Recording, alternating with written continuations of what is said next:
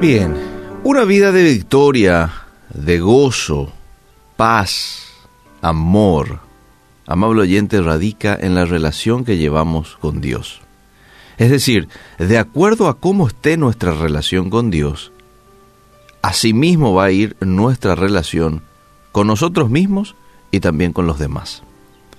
A veces queremos que cosas a nuestro alrededor cambien, pero nosotros no profundizamos nuestra relación con Dios y en vano es quejarnos, excusarnos y tener tantos argumentos si en realidad no le dedicamos tiempo de calidad a nuestra intimidad con Dios. Hubo un hombre en la Biblia el cual entendió bien de que no hay nada mejor que vivir entregado a la presencia de Dios y ese fue David. Él escribe varios salmos refiriéndose precisamente a ese amor, a esa pasión que tenía por Dios.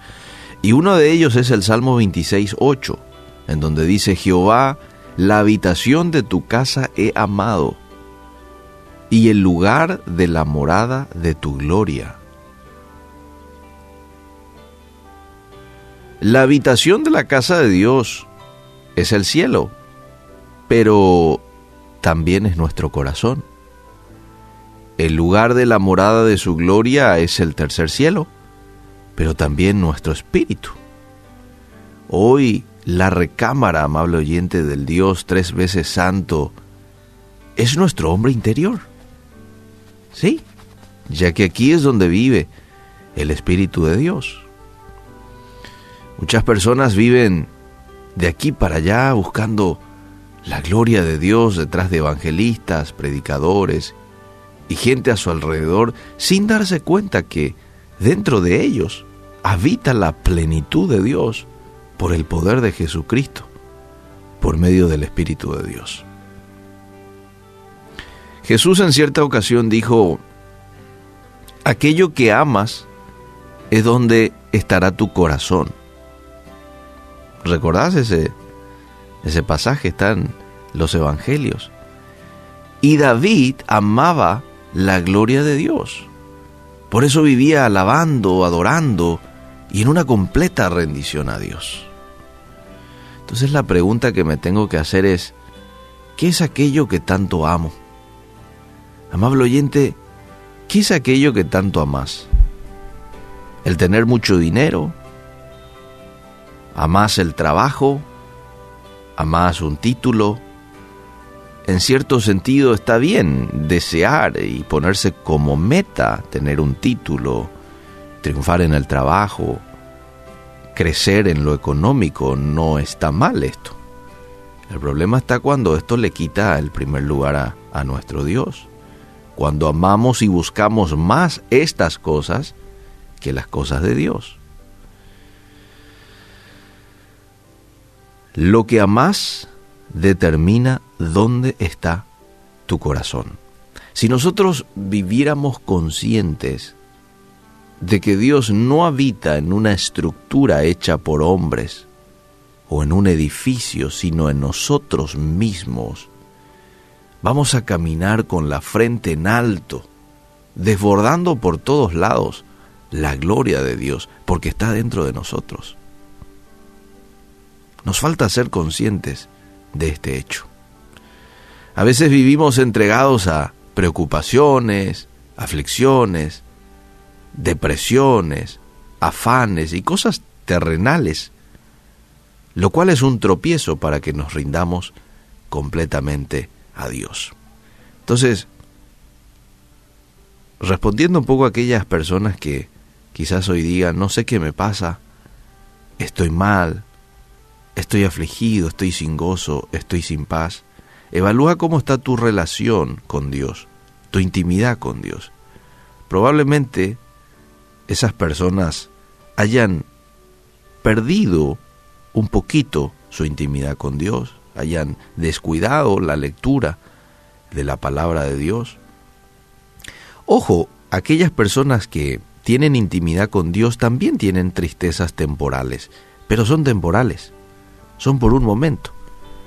También al justo se le muere un familiar, también al justo este, a veces se le diagnostica una enfermedad, ¿verdad? Es decir, se pasa también por cierta aflicción. Jesús dijo, en el mundo tendréis aflicción, pero confiad, yo he vencido al mundo. Esa es la diferencia. El justo, a pesar de que pase por situaciones temporales como esas, su final es de victoria. Su final es feliz. Y a pesar de todo lo que pueda estar pasando, de estar en ese valle de sombra y de muerte del cual también hablaba el rey David, a pesar de eso, el gozo y la paz nunca nadie ni nada lo pueden arrebatar. Él sigue experimentando cualquiera sea la circunstancia en su vida, el gozo y la paz, porque eso proviene de Dios. Y la persona que tiene intimidad con Dios, entonces Dios le regala de su gozo y de su paz. Yo quiero que te evalúes, nos evaluemos cómo estamos con nuestra relación con Dios. ¿Mm? A veces es muy fácil reemplazar a la relación con Dios por ciertas actividades en la iglesia y que eso no ocurra. Nos llenamos a veces de actividades, actividades que también tienen su importancia dentro de la comunidad de fe para con el prójimo, pero que no debe reemplazar mi relación, mi comunión, mi búsqueda del Señor a través de la oración, de tiempos de ayuno, a través de la lectura de su palabra. Que Dios nos ayude y que podamos volver hoy a tener intimidad con el Señor. Gracias Padre por tu palabra que una vez más nos orienta hacia lo correcto, lo correcto que es tener intimidad contigo, una estrecha y sólida relación contigo. Si en algún momento, en medio de las actividades y de los quehaceres de la vida, a veces estamos tan acelerados, Señor, y si hemos descuidado esa relación contigo, el orar sin cesar, el leer tu palabra, pero hacerlo con pasión, no por una cuestión de ritual, para callar mi conciencia, sino con pasión, porque quiero saber más, porque quiero que me hables. Si hemos descuidado eso, te pedimos perdón.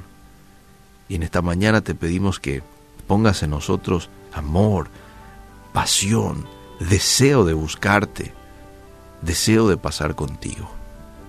Y te pedimos a ti porque tú produces el querer como el hacer en nuestras vidas. En el nombre de Jesús. Amén y amén.